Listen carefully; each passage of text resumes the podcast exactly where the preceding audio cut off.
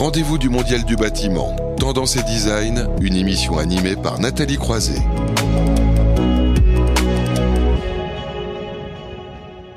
Et c'est donc la dernière séquence de ces rendez-vous du Mondial du bâtiment consacré aux tendances et design. Nous allons nous intéresser davantage à ce qui se passe à l'intérieur des logements. Hein. Le Mondial du bâtiment est aussi très attaché. Le thème cette semaine, l'acoustique, nouveau confort de vie. On va en parler avec Sylvie O'Haraud. Bonjour. Bonjour. Vous êtes présidente de Studio 7 et également au sein du pôle Action des architectes d'intérieur hein, qui nous accompagne aussi euh, sur le contenu de ce mondial. Donc adhérente Île-de-France pour parler d'acoustique. Alors l'acoustique, hein, on parle souvent de pollution mais il y a aussi la pollution sonore. Et quand même 9 Français sur 10 disent subir chaque jour des nuisances sonores, alors qu'ils viennent aussi de, l'extérieur et, évidemment euh, souvent du logement. Donc finalement, l'acoustique, c'est vraiment un, sujet majeur dont on va parler, que vous avez pris aussi en main. Quelques mots d'abord quand même pour vous présenter. Euh, tout d'abord, merci de me recevoir. Je suis euh, j'ai fait une formation d'architecte d'intérieur et j'ai travaillé très rapidement comme salarié dans des grands groupes, euh, notamment en hôtellerie de luxe, en architecture commerciale. Euh, je travaillais beaucoup aussi en copropriété. J'ai décidé de me mettre à mon compte en 2016 pour pouvoir euh, récupérer tout ce que j'ai appris et le mettre au profit de euh, justement des particuliers et de leur amener un peu plus de confort de vie dans leurs travaux. Voilà, des conforts de vie. Ça passe aussi par l'acoustique. Alors pourquoi l'acoustique C'est un sujet sensible? Alors l'acoustique c'est un sujet sensible parce que depuis euh, bon ça a toujours été un sujet mm. sensible. Hein. Les gens sont très attachés à ce qui des bruits qu'il y aura mm. chez eux et euh, d'autant plus depuis deux trois ans avec euh, ce qui se passe en ce moment. On, on est chez soi, on mm. travaille chez soi, donc on a vraiment envie d'être au calme. On est très sollicité à l'extérieur. À titre d'exemple personnel, j'animais un webinaire depuis chez moi hier et tout d'un coup des travaux une perceuse. Bon ça c'est la vie mais c'est pas toujours très simple il y a les voitures, il y a les voisins, il y a les, il y a les, euh, il y a, il y a du mm. bruit partout. Mm. Et je pense que les gens ont envie de se retrouver chez eux. Mm-hmm. Et puis d'avoir euh, non seulement des, un, un, bel entourage, mais quelque chose qui soit aussi euh, acoustiquement très acceptable et à leur mesure en tout cas. Alors on va voir comment ça peut se faire aussi concrètement, puisque vous avez travaillé vous à Paris hein, sur chez un particulier qui avait quand même un, un, un, immeuble, je crois, face à la Tour Eiffel, c'est ça? Donc c'était un immeuble, oui, c'était un immeuble qui était dans le 7e, euh, face à la Tour Eiffel. C'était un immeuble des années 60. Donc les immeubles des années 60 ont été construits avec une réglementation qui n'est pas du tout la même, mm. avec des matériaux très légers. Euh, donc, euh, un jour, ce client vient me voir et il me dit euh, "Écoutez, voilà, je veux refaire tout mon, je veux refaire. Il y avait 80 mètres carrés. Je veux refaire tout mon appartement. Et voilà, pour moi, ce qui est très important, c'est la lumière, le confort, la douceur et je veux que ce soit très confortable. Donc, on commence. J'étais avec une collègue. J'ai fait ça en co-traitance avec une collègue, une architecte d'intérieur, Frédéric Gourmand, qui est qui est très euh, spécialisé dans le, dans le design. Et euh, je lui ai dit, euh, voilà, on a un client qui a, qui a vraiment un niveau d'exigence assez important, mais on ne savait pas tout de suite qui avait ce problème de bruit. Donc on a commencé les plans et au bout d'un moment il nous appelle et il nous dit écoutez là il y a un gros problème. j'entends mon voisin, j'entends tout. Mhm. J'entends tout ce qui se passe. Euh, la fille qui, leur gamine qui prend la, la, la douche, euh, je l'entends euh, bouger le pommeau de douche. Ah oui, quand même, c'était vraiment très très mal isolé. J'entends tous les bruits, c'est insupportable. Mhm. Donc, soit vous arrivez à faire quelque chose, soit ça remet fondamentalement en cause mon projet. Alors, là, vous avez fait. donc là, vous êtes, vous êtes fait, fait appel à un acousticien aussi. Alors là, on s'est dit, on va pas pouvoir le faire nous-mêmes. Bah Ça, il faut absolument. C'est très touchy. Donc on a fait appel à un acousticien. Et l'acousticien, euh, on a fait faire un appel d'offres à mhm. plusieurs acousticiens. Et l'acousticien euh, a une mission qui est de mesurer en fait le niveau sonore de l'immeuble. Alors il va mesurer par rapport au bruit extérieur et il va mesurer aussi par rapport au, bruit de choc. Hmm. Voilà. Et on ne lui a pas demandé les bruits de réverbération parce que le client était essentiellement gêné par les bruits qui venaient de l'extérieur et notamment les bruits des voisins. D'accord. Voilà. Vous, avez travaillé comme ça. Et il nous a il nous a fait non seulement son étude mais en plus les prescriptions c'est-à-dire qu'il nous a conseillé sur les matériaux à mettre en œuvre. Oui, parce que vous aviez des contraintes, hein, je crois, vous pouviez mettre que du carrelage, c'est ça aussi? Enfin, Il y avait certaines contraintes. Les contraintes que l'on avait étaient importantes puisque c'était un immeuble qui était chauffé avec un plancher haute température. Mmh. Euh, donc on ne pouvait pas mettre de revêtement bois, on ne pouvait pas mettre de sol bois, donc il fallait mettre un sol en grès cérame. Et la deuxième contrainte, c'était que le plafond faisait moins d'un mètre cinquante. Donc pour quelqu'un qui veut de la lumière et de l'espace, oui, c'est compliqué. C'est compliqué. Mm. Donc il fallait, sachant que l'acousticien nous a dit, il va falloir réduire de plus de 10 cm le plafond.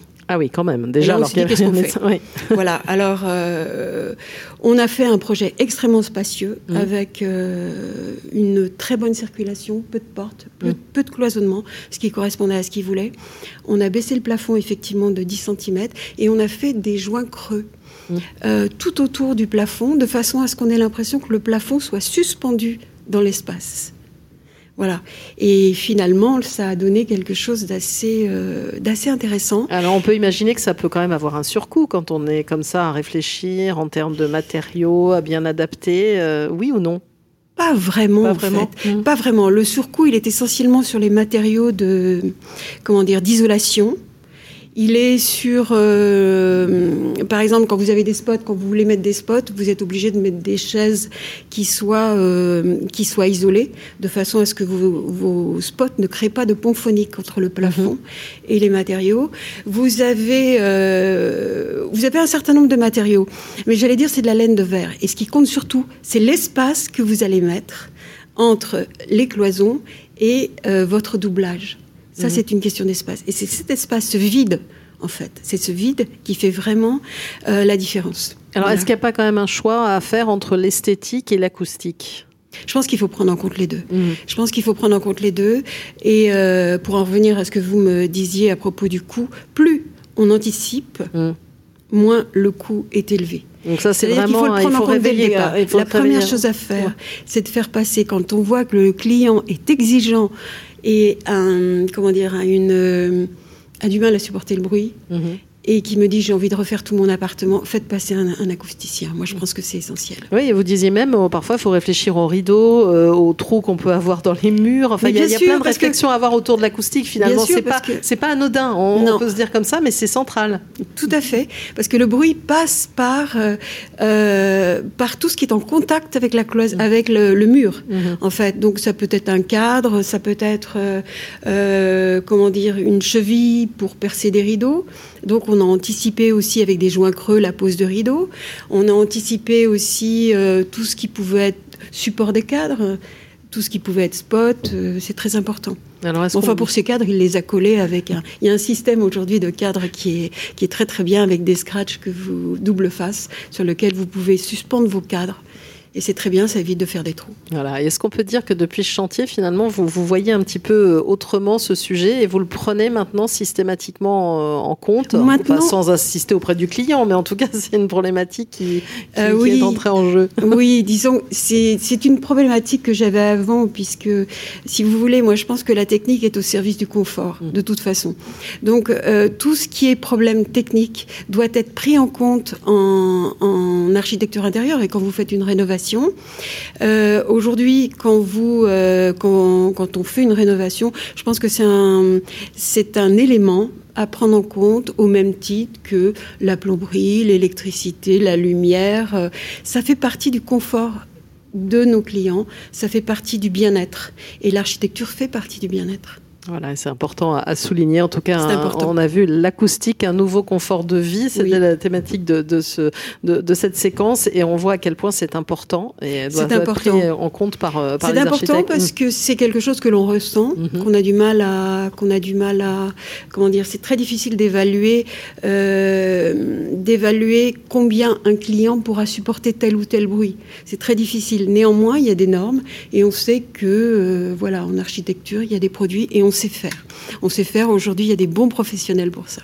Bah, merci à vous, euh, Sylvie O'Haraud, donc président de Studio 7. Et donc, euh, vous faites partie hein, du pôle Action des architectes d'intérieur, adhérente Île-de-France. C'est donc euh, la fin hein, de ce deuxième rendez-vous du Mondial du bâtiment. Merci à vous tous qui vous, nous avez suivis. Alors, il y a beaucoup de questions. Parfois, c'était difficile de les enchaîner dans les débats qui étaient riches, mais en tout cas, on les garde bien de côté. On peut peut-être y répondre. Merci aussi à tous les participants, à tous ceux qui œuvrent aussi en coulisses.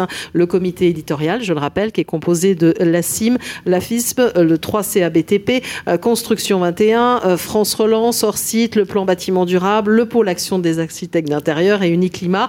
Un grand merci aussi à Frédéric Sauer en particulier qui m'a bien aidé à préparer cet événement, à Gilles Selville et à son équipe de CLC Communication, aux équipes aussi de Bâti Radio et à la régie. Vous retrouverez bien sûr hein, sur le site de Bâti Radio, si tout va bien, dès le début de la semaine prochaine, le replay, mais aussi le podcast. Et le prochain rendez-vous, il est déjà fixé. Hein. Ce sera en live toujours le vendredi 4 juin. Le thème du débat, en quoi le zéro ressaut en salle de bain impacte-t-il tout le bâtiment? On se retrouvera donc le 4 juin. Merci à vous tous et très bel après-midi. Les rendez-vous du Mondial du bâtiment. Tendance et design, une émission à retrouver et à réécouter sur le site de Bâti Radio.